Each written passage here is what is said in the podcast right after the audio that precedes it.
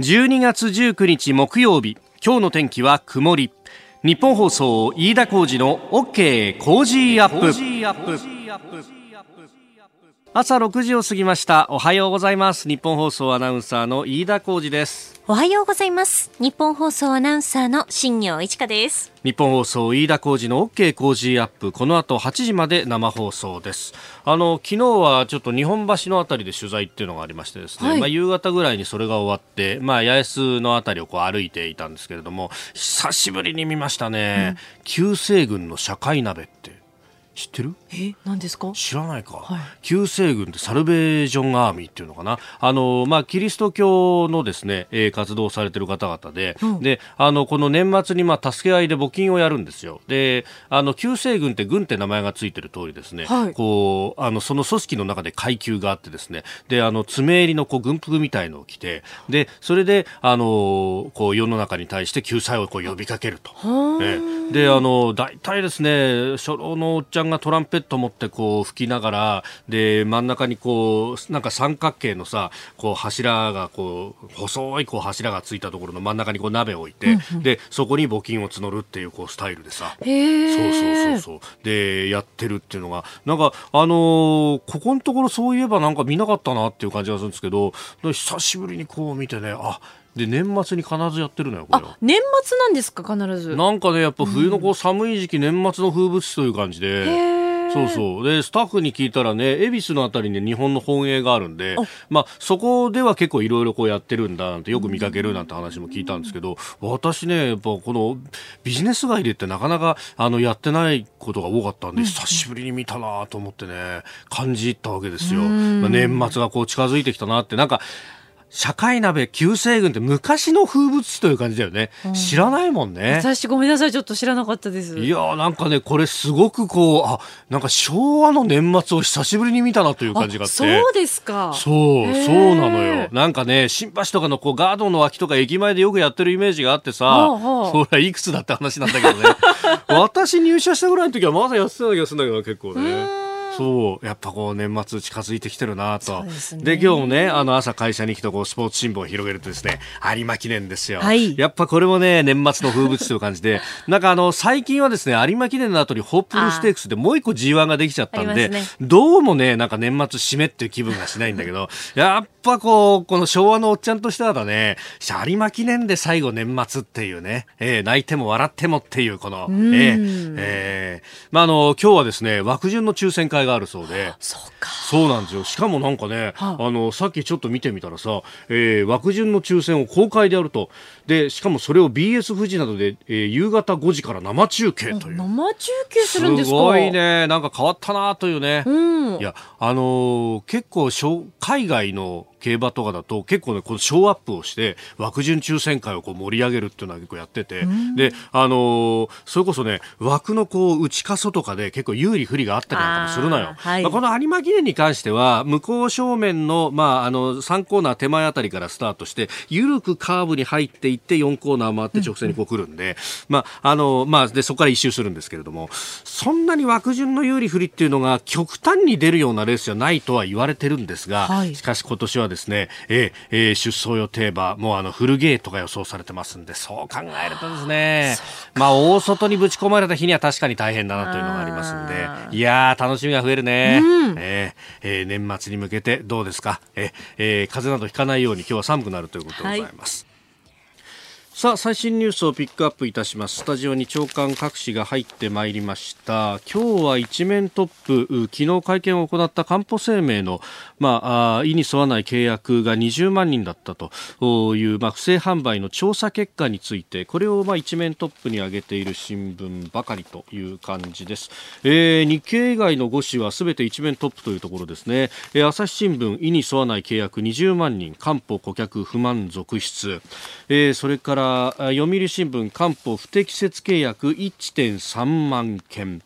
えー、そして、えー、毎日新聞も同じ官報不正疑い1万2836件と、えー、細かい数字を上げております。契約高齢者が7割と、まあ、高齢者が特にこの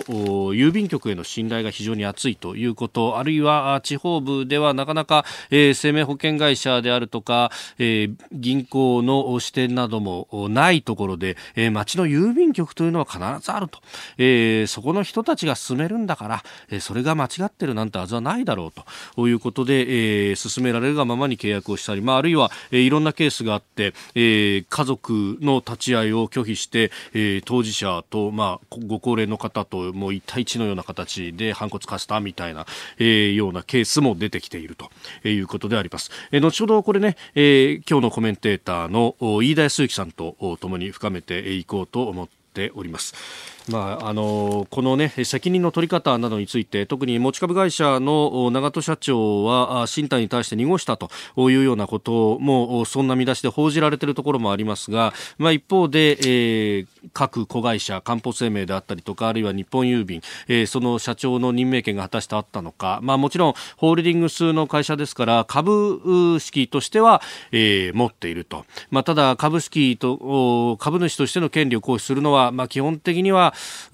株主総会の時であったりとか、まあ、なかなかその行使がしづらいというあたりもどうだったのかと。いうところも、まあ、議論になるところであります。道筋をつけたら、あその後、はっきりとさせるということを話しております。まあ、日本経済新聞はですね、一面にあるはあるんですけれども、もう、一面では3、4段の小さな見出しということで、うん、あの、新聞によって、こう、いろいろね、ええー、まあ、広告の売れ具合などもあるのか、えー、扱いにこう差があるなというのは非常に感じるところでございます。さあ、そんな中ですけれども、国際面を開きますと、まず、河野防衛大臣が中国を訪問しております。まあ、来年の春に習近平国家主席が国賓で来日をするというようなこともありまして、まあ、それ、を前に、ええー、問題を解決するように中国側に努力を促したと。まあ、相手となっているのが、義法は国防省と。まあ、これ国防大臣というような扱いに日本のメディアではなってますけれども、現地では国防部長という呼び方をします。で、この人が、まあ、一応ですね、えー、国務委員兼防衛大臣という、あ、国防大臣というふうに肩書きで出てるんですけれども、まあ、あの、国務委員というものが、まあ、中国の中でどれぐらいの、こう、ポジションを占めるのかっていうと、まあ、大体上位200人ぐらいだと言われております。まあ、その中から、えー、さらにトップに上り詰めるところで政治局員という人が選ばれて、で、さらにその政治局員の中でもトップ中のトップが、えー、7人おります。チャイナセブンというふうに言われたりもしますけれども、えー、それが政治局常務委員と。で、この政治局常務委員の方々が、まあ、例えばトップは習近平国家主席であり、えー、2番手で李克強首相がいて、まあ、それ以外にも5人ほどいるんですけれども、まあ、あの、その人たちが最高の決定権者というふうになっています。だから、国務委員っていうのは、まあ、偉いっちゃ偉いんだけど、200人のうちの1人に過ぎないと。だから、習近平さんと果たして、えー、1対1で話ができるのかということも含めてですね、えー、ここに行っても、まあ、これはある種のアピールになってしまうという面は否めないと。ただし、あの、これが餌になるというかですね、えー、国賓でっていうことがもう公になっていて、で、かつ、喧伝もされていると。まあ、中国はメンツを重んじる国だから、えー、こういうことが大きく、こう、表に出ていると、何が何でもそれを実現しようとするから、えー、何が何でもどんな情報をしてでも、実現しようとするんだというふうにですね解説する人が、まあ、あの政府日本政府の方の中にもいてああそういうもんなんですか？なんつって私も聞いたんですけれども。あのだから、えー、これをこうちらつかせながら、まあ、いろんなところで情報を迫っていく方が日本としてはいいんだと、うん、果たして本当にそうかとも思うんですけれども、まあ、あのそういう考えが考えている人がもう政府の中にもいると、まあ、あのその人が言うにはですね、えー、アメリカとも、まあ内々には OK が出てるんだみたいなことを言うんですけど、まあ、確かにトランプ大統領は、まあ、基本的に今あの弾劾の訴追というものを抱えてますんで、まあ、それについてがかかりきりという面があってなかなかあの日本についての言及などはないと。いうところです。で、まあ、この弾劾の訴追について、まあ、下院で今、審議を続けている最中で、で、えー、まだ結論が出ていないと。あの6時間ほど審議をするということで、日本時間のまあ午前中にはこれ出るんじゃないかと言われてるんですけれども、じゃあ、あの、これが大統領選にどこまで影響するかというところなんですね。で、あの、世論調査などでも、まあ、不支持が6割ぐらいいて、まあ、トランプ大統領は危ういというようなことが日本のメディアでは非常に報道されてますが、一方でですね、昨日、まあ、現地時間17日ですか、に、えー、USA トゥデイと、それから、えー、サフォーク大学という、これはあの、ボストンにある大学なんですが、そこが共同で取った世論調査があってですね、まあ、あの、トランプさんと、じゃあ、例えば、えー、今、共和党、あ、ごめんなさい、民主党の大統領候補で、まあ、あ一応はトップを走っているバイデンさんであるとか、えーー、ウォーレンさんであるとか、えー、サンダースさん、えー、それからあブティジェッジさんという最近出てきた、えー、新星、まあ、そのあたりの人たちと、まあ、1対1になった時に誰を選びますかっていうような、えー、世論調査をしていて。で、えー、それを見るとですね実はあのバイデン対トランプでも僅差ではありますけれどもバイ、えー、トランプの勝ち。でこれが一番あの迫っていて44対44%対40%で、えー、それ以外は結構ですね、えー、40%対30%対とかで10%ぐらい差がついて、えー、いずれもトランプさんが、えー、有利に進めているという、まあ、現時点の世論調査ですけれども、そんな調査もアメリカでは出てきていると。要するに何が言いたいかというと、まあ、トランプ絶対不利とかそういうことはないんじゃないかなというようなことであります。あなたの声を届けますリスナーズオピニオンニュースについてのご意見をお待ちしております。今朝のコメンテーターは明治大学准教授で経済学者飯田康之さんです。取り上げるニュースまずはフィアットとプジョーの経営統合正式合意へ、まあ、自動車業界再編とあのイスと UD トラックスなども出てきておりますしまたボルボと提携するなんていうね話も出てきております、えー、そして、えー、かんぽ生命の保険保険の不適切販売について、えー、さらに来年度の財政投融資の額、5G への投資、そして大学入学共通テストについても飯田康之さんに聞いていきましょう。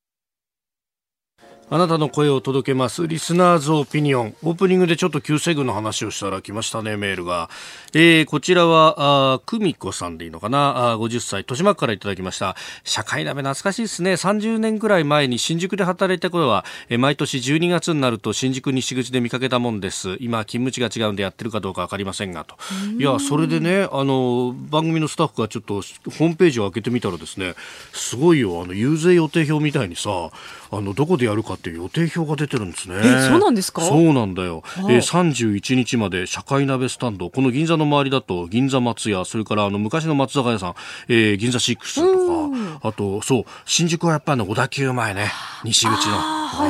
はい、慶応の地上とか。あのあ僕は八重洲の広瀬ビル前ってところで見たんですね、ホームページ見ると、まあ、ただね、やっぱりあの山手線のあの主要な駅の周りっていう感じは、まあ、昔変わってないのかなというね、えー、感じがあります。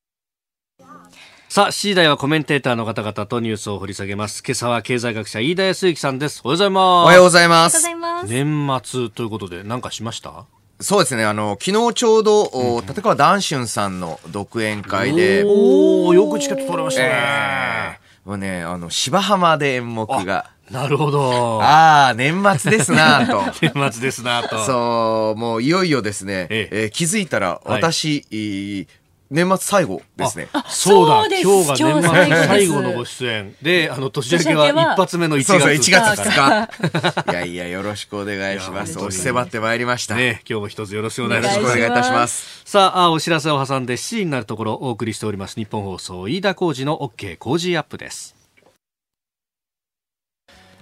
12月19日木曜日時刻は朝7時を過ぎました改めましておはようございます日本放送アナウンサーの飯田浩二ですおはようございます。日本放送アナウンサーの新業一華です。あなたと一緒にニュースを考える飯田浩二の OK 工事アップ。7時台はコメンテーターの方々とニュースを掘り下げてまいります。今朝のコメンテーター、明治大学准教授で経済学者、飯田康之さんです。おはようございます。おはようございます。ます。飯田さんには番組エンディングまでお付き合いいただきます。では、最初のニュース、こちらです。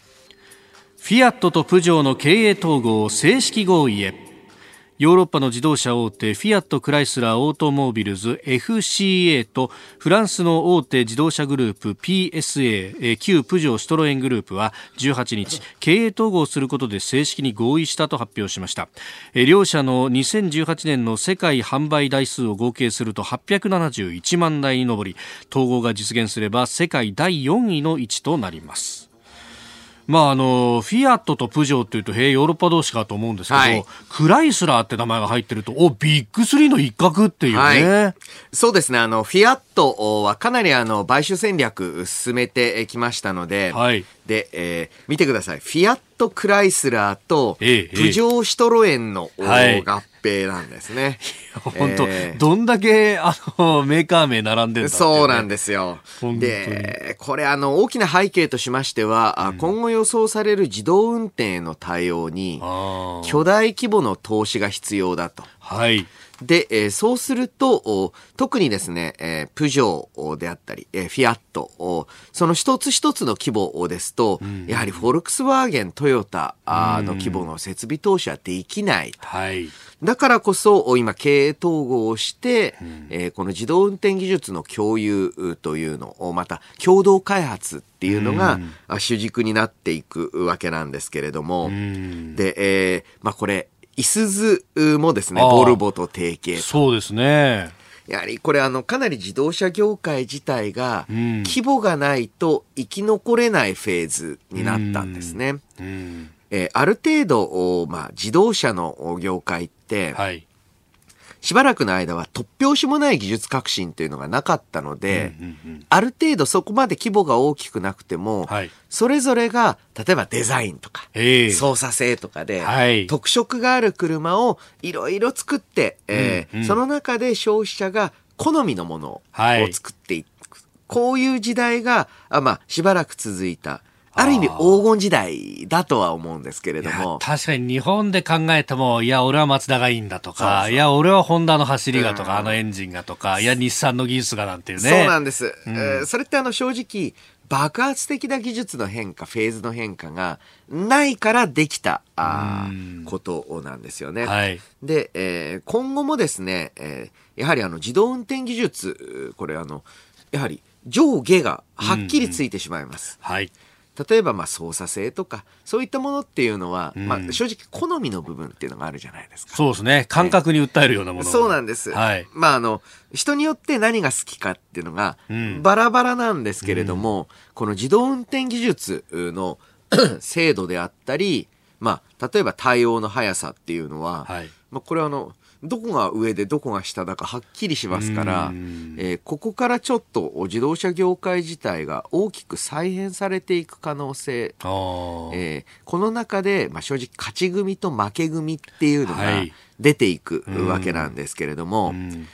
今回はフィアットとプジョーの合併でいうと、はい、その中で、えー、は比較的まあ正直遅れて、うん。うん、対応の遅れが目立つところが、はい、とにかく、まあ、一旦一つになろうと。えー、えー、少し共同での開発を進めようっていうことにはなったんだと思うんですよね。まあ、PSA はもともとルノーとやろうっていうような話はかなり具体化してたけれども、結局ポシャっちゃったというのがありましたよね。はい。で、この国内メーカー同士で、例えば、まあ、えー、まさにあの、ルノー、プジョー、シトロエンだと、えー、えー、オールフランスなんですけれども、これって、技術開発にとっては欠点になることもあるんですね。ほう。えー、つまりはあ保有している技術とかあ技術者がどう育ってきたか、うん、似たような教育を受け、はい。えー、ある意味で言うと同じ研究者のコミュニティの中または、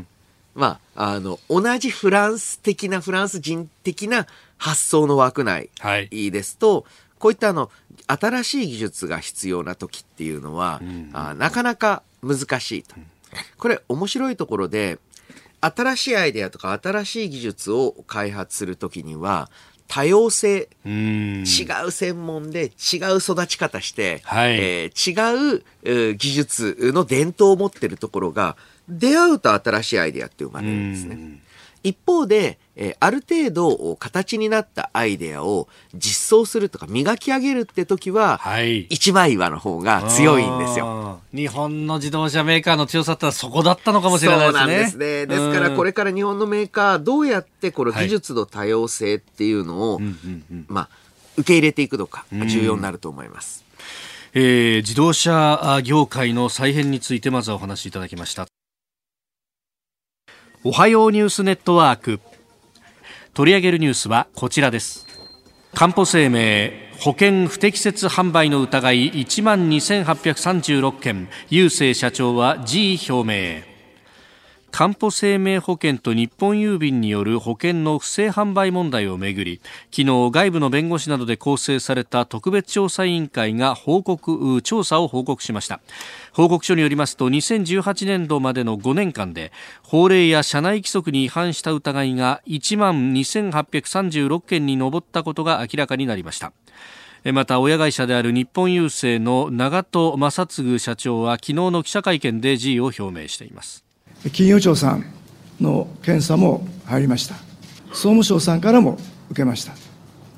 こういうことを踏まえましてですねしかるべき経営責任についてしかるべきタイミングで改めて発表申し上げたいと考えてございます。まあ、即座に辞任ということではなく、道筋をつけた後ということであります。まあ、日本総では朝6時から番組やってますんで、これ、いろいろメールやツイッターいただくんですが、えー、えー、かっこちゃん、えー、主婦、神奈川区、横浜市の方ですね、えー、我が家の夫は42年間郵便局員として勤務し、うん、本当に恥ずかしいことだと残念がっています。職種は違いますが、真面目に公務員として勤めた多くの人の信頼を傷つけ、残念に思いますと。なるほど。で、えー、この問題、まあ、社長の辞任はですね、はい、これ、調査委員会の調査結果というのを、えー、見極めてから、はい、あの、こういった進退を明らかにしますと、まあ、当初から、ええ、言っていた通り、辞任表、辞意表明ということなんですけれども、問題を指摘するときに、はい、まあ、決まり文句のように、うん、ノルマ達成、えーはい、ノルマがきつかった、えー、またはノルマ、あ市場主義の風土が招いた問題だというんですけれども、この説明を聞くたびにですね、はい、うん、待てよと。うんうん。実際ですね、はい、どこの業界、どこの会社でも、えーまあ、特に保険とか、ノルマきついんですよ。そうですね、えー。うん、しかしですね、えー、多くの保険会社、はい、現場で、まあ、不心得者はいますよ、多分。うん、えー。うん、しかし、それを見て上司が、はい、あまたは周りが、あ、まずいと。止めなきゃと。はい、または上司は叱らなきゃと。いうふうに、そういった、まあ、現場のちょっと中間管理職のレベルで、はい、えー、歯止めがかかっている。うん、で、えー、むしろその歯止め機能っていうのが、はい、緩かったという組織上の問題が大きいと思うんですね。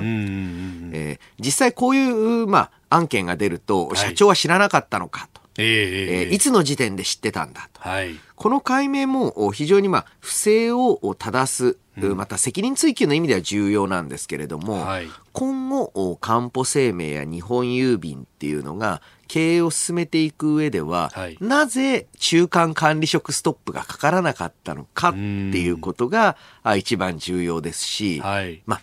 当然ですね、中央の監視局みたいなのが、全社員を監視して、え制御する。こういうガバナンス無理ですんで。これだけ大きな組織になるとね。えーどこかの段階で、えーまあ、中間管理職が上手に制御できる仕組み、整えていかなければならない。はい。で、えー、よりちょっと大きめの話をするとですね、うん、えー、やはり、まあ、公務員的といいますか、はい、あまあ、昔ながらのいわゆる国営だった時代のガバナンスで、うん、民間企業と同じことをやらせると、うん、こういう不具合が生じていくんだなと。あ確かに、その中間管理職レベルで止めようとするには、多分そこにちょっと裁量がないと止まんないですよね。まあ、その通りです。で、官僚組織でその逆ですよ、ね、そうなんです。まさにあの、まあ、例えば、あいわゆる、まあ、ここで先ほどのメールでもありましたけれども、はい、公務員組織の、組織の作り方と、はい、民間営利企業の組織の作り方っていうのは、うんうん、やはり根本から異なってる。だから、あまあ、公務員組織を民間企業に打ち直していくときって、はい、かなり組織の改変って重要なテーマになる。あとは、まあ、組織の性格ってって言ったらいいんですかね、はい、企業風土って言ったりしますけれども、えー、こういったところが、あまだまだあ、まあ、こういった、まあ、郵政グループが、まあ、古い体制、古いっていうとなんか悪いみたいですけれども、公務員的な性質の中で民間の営業活動を行うっていう、とっても立て付けの悪い形になってしまってるんですね。で、えー、私自身があのこの郵政民営化の問題当初から強調していたのが、はい、むしろ、うん、公的にと言いますかあの公営事業としてやった方がいい作業っていうのもあるんです、厳然と。はい、一方で完全に民間がやった方がいい業務もあるんです。うん、分けたあ上で、片っぽはもう完全民営化、うん、片っぽはしっかり公営を維持するっていうふうに業務自体を分けていく必要ってあるんじゃないかなと思いますね。それはやっぱり郵便の業務だとかそういうこう世界あ日本中 どこでも同じサービスとユニバーサルサービスやるようなところは公営でやり、う。ん、で保険とかっていうのはどちらかというと民営に向くって保険金融はですね、うん、まあ、そもそも保険会社も銀行も普通に民間企業やっておりますので、はい、そうですね、えー、こちらはもう完全な民営化というふうに、ちょっと業務自体を分けていくこういった必要あると思いますよね。うん、えー、では続いて2つ目こちらです。はい 政府来年度の財政投融資は3年ぶり増額の総額13兆2195億円政府は昨日2020年度の財政投融資計画について総額13兆2195億円とする方針を固めました。官民ファンドへの出資や産業投資インフラ整備などを盛り込み当初計画ベースで3年ぶりの増加となっております、はい。まあこれ、経済がやっぱり不安ということもあってということなんですか、まああの、そして財政投融資というのは、政府のお金で行う融資なんですね。つまり政府が、あまあ、資金を貸し付ける。はい、ある程度政策目標に近い対象に貸し付けることで、えー、まあ、ある程度、その、実際にお金を上げるとか支出するではなくて、貸す形で、えー、経済の手こ入れとか、え将来の投資を進めていこうという仕組みなんですけれども、はい、えー、まあ、官民ファンドへの出資、産業投資、いろいろなんですが、今回話題になったのは、え日本に世界レベルのホテルを50個でしたっけ、えー、建てると。はい。で、そのために貸付を行うっていうんですけれども、うん、ん、なかなか、あまあ、民間企業もですが、財政投融資も貸付先、貸し出し先に困っているんだなと。感じますよね、ええ、そもそもホテルなんて、はい、先ほどの続きで言うと絵に描いたような営利事業です。はい。で民間が儲かると思ったら、さっさとやりますし勝手にやると、えー、うん、儲かんないと思ったらどうやったってやらないんですよ、うん、どんなに定理で貸し付けるって言ってもそうなんです。いややんないっすよと。いやそもそも今あの株式市場もそうですし、うんうん、銀行だって超低金利でそうですね、えー、融資してくれますと、うん、で、えー、こうやって世界レベルのホテルを大量に作って国内にっていう話を聞くたびに、はい、ああ昔もやったなこれおバブル期に日本中に、はい、えー、えー、まあね、えー、漢方の宿などと、そう、グリーンピアグリーンピアとか作ったなって、はい、えー、えー、えー、思っちゃったりもね。そうですね。えー、で、そんなことするんだったら、うん、普通に財政資金出す、はい、ちゃんと公共事業を政府が貸すんじゃなくて、うん、政府のお金でやんなさいと。で、えー、さらには、もう減税しなさいと、はい。うん、まあ、どっちでもいいんですけれども、えー、こういったまあ財政投融資自体実際必要な分野もあるんですがこちらより、うん、もう使いなさいよっていう方に目がいくんですよね。えー、で新聞などを見ておりますと、はいいまだに今回の、まあ、2020年の予算案、はい。えー、102兆6600億円というふうに書いてあるんですけれども、そうすると必ずね、えー、出てくるのが、えー、その歳入に占める歳入のうち、はい、32兆円は国債発行ですと。また借金がそう、うん、歳入に占める借金の割合は32%ですみたいな、はい、言い方をするんですけれども、はい、これもぜひ注意が必要なのは、うんうん、一方で32兆を借りてるっていう一方で、はい、23兆以上返してるんですよね。うんうん、ありゃと。ありゃと。えー、これを両方予算に入れてるっていうのが、まあ、これはあの予算上のルールなんですけれども、えー、これしっかり知っておかなきゃいけない。国債って、えー、もうすでに発行した国債のうち、決まった割合を返すことになってる。その分水ぶくれして見えるんだよってところも、知識として押さえておきたいですね。うんこれ今、金利もうむちゃくちゃ低いんだから、それこそ借り換えちゃえばいいじゃんと思うんですよね。そうですね。あの、まさに今、借り時だということをちゃんと知らなきゃいけない。民間に借りてもらうより政府借りなさいよ。ああ、そうですね。確かに、それで資金需要あった方がいいだ。えー、この時間、飯田康之さんとお送りしてまいりました。今朝のコメンテーターは明治大学准教授で経済学者飯田康之さんです。引き続きよろしくお願いします。よろしくお願いします。続いて教えてニュースキーワードです。5G への投資 JEITA 電子情報技術産業協会は昨日来年には世界の電子機器の生産額が今年と比べ5%増えて3兆807億ドル。日本円にしておよそ337兆円になる見通しだと発表しました。これは 5G 第5世代移動通信システムの実用化に伴う投資が増えるためです。市場規模が3兆円を超えるのは初めてで過去最高額となります。世界でこれだけの需要があるということになると、うん、これで人儲けだというふうにも思ったりしますが、まあ、そうですね。うん、で、まあ、あの、いわゆる 5G 第5世代、はい、えー、の、まあ、移動通信システム。じゃあ、あの、四、第4世代、第3世代っていうのは、それぞれ何だったのかというと、はい。えー、未だにあの、この第3世代、えー、3G は、はい。あ、今使われているのは、携帯電話の通話、あですよね。えー、えー、こちらの 3G 技術。はい。で、4G によって何が可能になったか、あというと、インターネットの閲覧とか、はい、動画を見る、こういったサービスが、まあ、あまりほとんどまあパソコンで見るのと遜色がないような形で享受できるようになった。はい。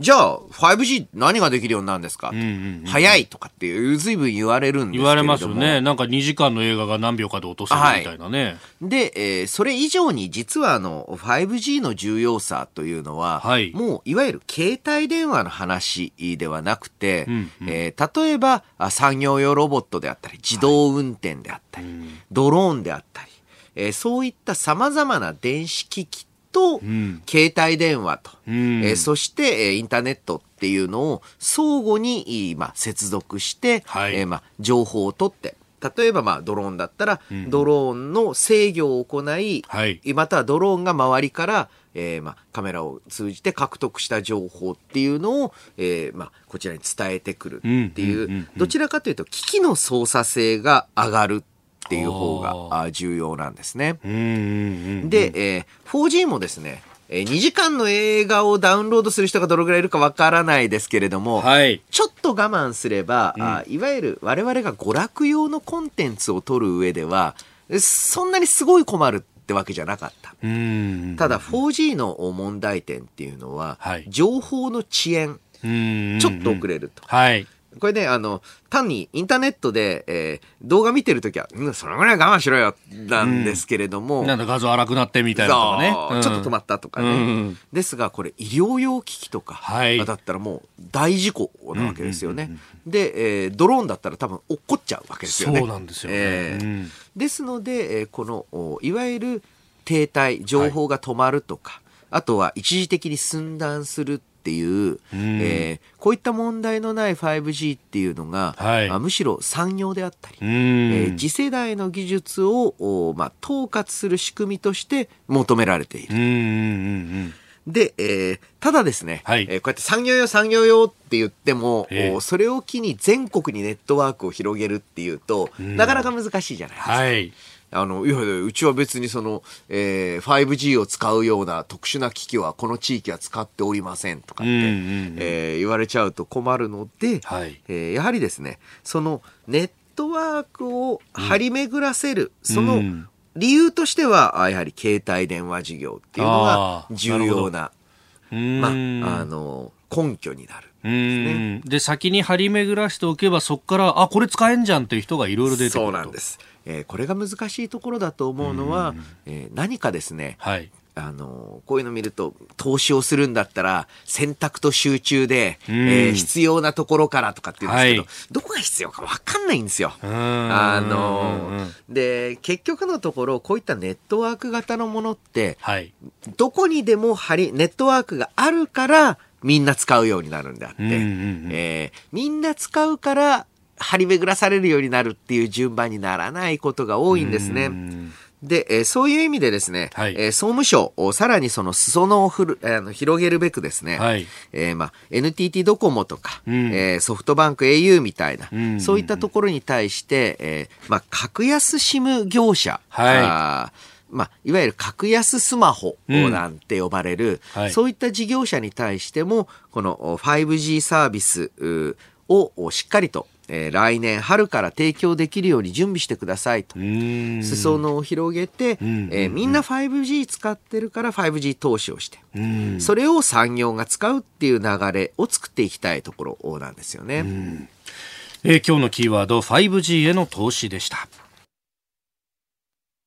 さあメールやツイッターいろいろいただいておりますがやっぱりねこのかんぽ生命についてっていうのはね、うん、えー、豊島区の50歳の奥様久美子さん、うん、えー、パワハラをこう高齢者魂かんぽ生命のやり方本当に反省すべきだと思います。こんなやり方が許されるはずがありません。というご意見ですとか、あとはペーパータイガーさんは63歳千葉稲毛区の方。はっきり言ってひどすぎ、えー、郵政グループは持ち株比率から言っても実質官営企業ですから、うん、公営詐欺も同然じゃないですか。一般企業であれば経営破綻倒産に追い込まれたって不思議じゃない、えー、総務省はもっと厳しい処分を下してほしいものですと。はい。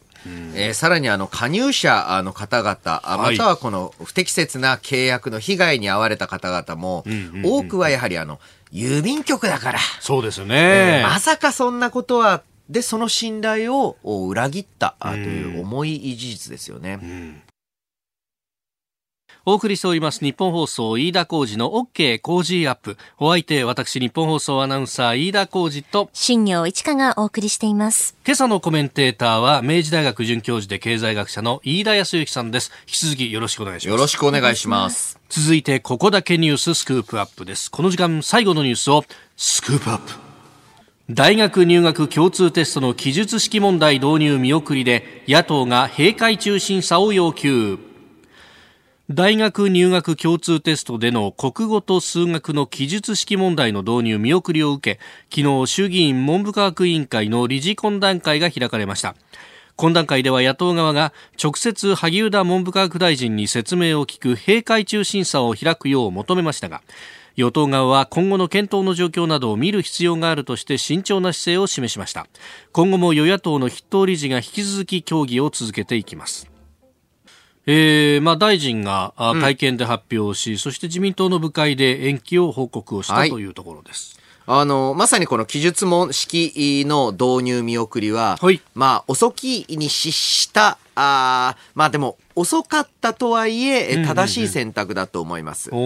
で、えそもそもですね、えこの記述式だと、何かみんなの思考力をマークシートより見られるとか、はい、あとは何か皆さんの表現力を見られる。これまあ正直幻想です。うん、お幻想。はい。えー、まあ本当にそういった表現力とか理解力っていうのをきめ細かく、うんうん、まあチェックしたいんであれば、はい、これはまあ私自身の経験、えー、つまり大学教員とか、あとは予備校講師としての経験から言うと、うん、まあ3000人ぐらいが限界かな。5000いるときついじゃないかなというぐらい、えー、になってくるんですけれども。なるほど。えー、これなぜかというと、記述式の採点をするときっていうのは、はい、あの人によって当然基準がどうしてもぶれますよね。それを統一するためには、はい、例えばまあ今回みたいに50万人。50万人ですからね。っていうとマニュアル採点マニュアルを作らなきゃいけません、うん、そうやって採点マニュアルで採点できるような記述式で、うんうんうん、えー、分かる学力、はい、マーク式でも分かります。要は、あの、回答のポイントをしっかり抜き書きできるかどうかなんで、別にこれマークでも問える力なんですよね、うん、この作者の言うこのというのはどこを指し示すかみたいなことですよね。そうそうそうです、そうです、うん、そうすると、ここだろうっていうのが大体出てくると。そうなんです。うん、で、それを記述で書かせるのか、はい、えー、まあ選択肢で選ばせるのかですから。4つから選ぶか。うん、別に、確かにあの、マーク式だと偶然当たるっていうことがあるんですけれども。確かにね。えー、うんえー、でもこれはですね、はい、本当にこんな無駄なことに、えー、ここまで資源をかける価値というのはないんですね。で、さらに非常にまあこの、えー、各担当閣僚とか、はい、あとは官僚、えー、そして関係する大学教員がですね、平気で、うん、えー、これまで日本は記述式じゃないからみたいな、はい、えー、話をしていて、え例えば、まあ、あの、まあ、鈴木寛さんっていう、まあ、はい、これあの、元議員。元議員で、うん、こういった、まあ、試験改革とかにも携われて、られてきた方が、うん、えー、何かの、今、記述式をやっていないかのようなことを言っていて、はい、びっくりしたんですけれども、うんすごいなと、担当の人たちって、大学入試見たことないんだと。うんうんう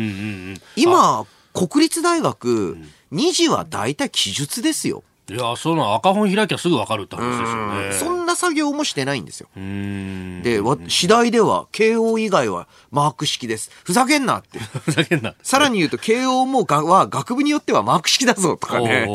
なんかね、はい、えー、全然実情を知らない人があ行った改革だというのに、正直呆れましたね。えー、そうすると、改革ありきだったんじゃないのとか思っちゃいますよね。うん、あとはもう、まあ最近注目されているのは、これだけの大きな大規模採点というのを、はい、えー、業者ありきで、えー、決めていると、はい、で。むしろ利益誘導なんじゃないのかと。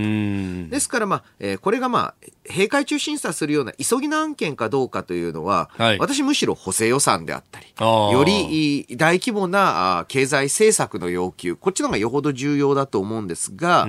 ただ、この、えーまあ、業者ありきだったんではないかっていうのは今後しっかりと議論追及していくべきですし、えこれに対して、はい、野党はもちろん追及する、うん、一方で自民党また与党内でもしっかりと、まあ、自浄作用というのを働かせていかないと、まあ、中心となっている人がどうも現在の、えー、入試を見たことがあるとは思えないような発言を繰り返している。えーで、えー、今回もこの、えー、入試の日本柱が共に失われてしまった。10年戻ってしまったっていうんですけれども、はい、いや、10年前も結構記述あったしね、みたいな。うんそうですね。あとね、小論文のとか、そういう試験の。そうここれ、やっぱ試験の話になると、日本の教育の危機だみたいなことが叫ばれるじゃないですか。うんはい、で、こう、論理的な思考ができていないんだとか、うん、実際に、こう、大学で教えている立場としてはどうですか、うん、その辺っていうのは。いやそんなことないと思うんですよね。さらに言うと、よく言われる詰め込み教育の弊害がとかって言うんですけれども、詰め込み教育受験地獄4等娯楽時代に大学入試した人が、ノーベル賞取ったりしてるじゃないですか。ああ、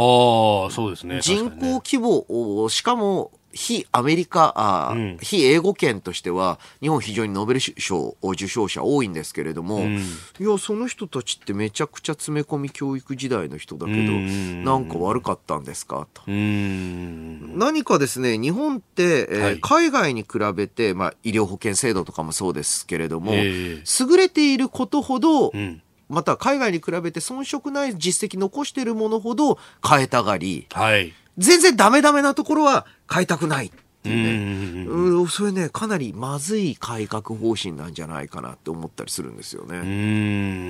ん。そうすると本当によくしていくっていうところなのかと、うん、まあ、そもそもね大学の入試、はい、えー、まあ私がいつも思っているのは、はい、センター試験年2回やれと。あ、年2回。ええ。でもそれはもう全部マークでいいと。で、その代わり、はい、まあ、各大学は、センター試験だけで入試の合否を判判断するのはやめましょうと。ああ、なるほど。必ず二次試験貸しましょうと。うん。これでいいんじゃないですか？で、二次はこの記述式なりなんなり。そうです。あの、大学があの好きなようにやると思うんで、ん例えばですね、えー、いわゆるセンター試験で、はい、ある程度倍率、例えば何点以上の人だけ、えー、受験できますみたいにしたら、それをの、まあ、記述式大体の大学入れると思いますしね。うん。えー、今日のスクープアップ大学入学共通テストについてでした。